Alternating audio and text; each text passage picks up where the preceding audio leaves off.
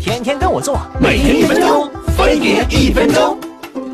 前一段才跟女朋友说过，根本没有排毒这回事儿，这又转过来倒腾水果酵素了。嚯，这人为了减肥也算费尽心思了。可这被吹成神仙水的东西，真有这么管用？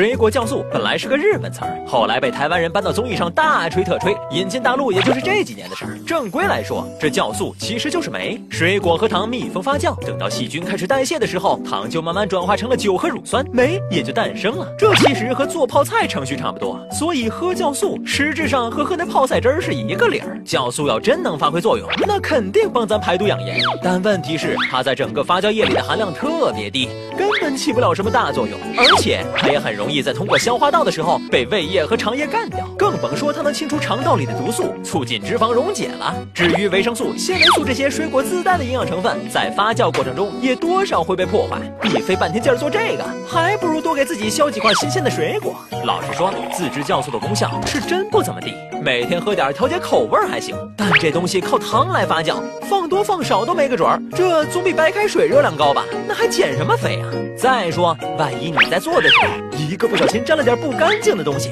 发酵出来的可就是病菌集中营了。有些人发现自个儿做出来的酵素长了毛，就是因为这个。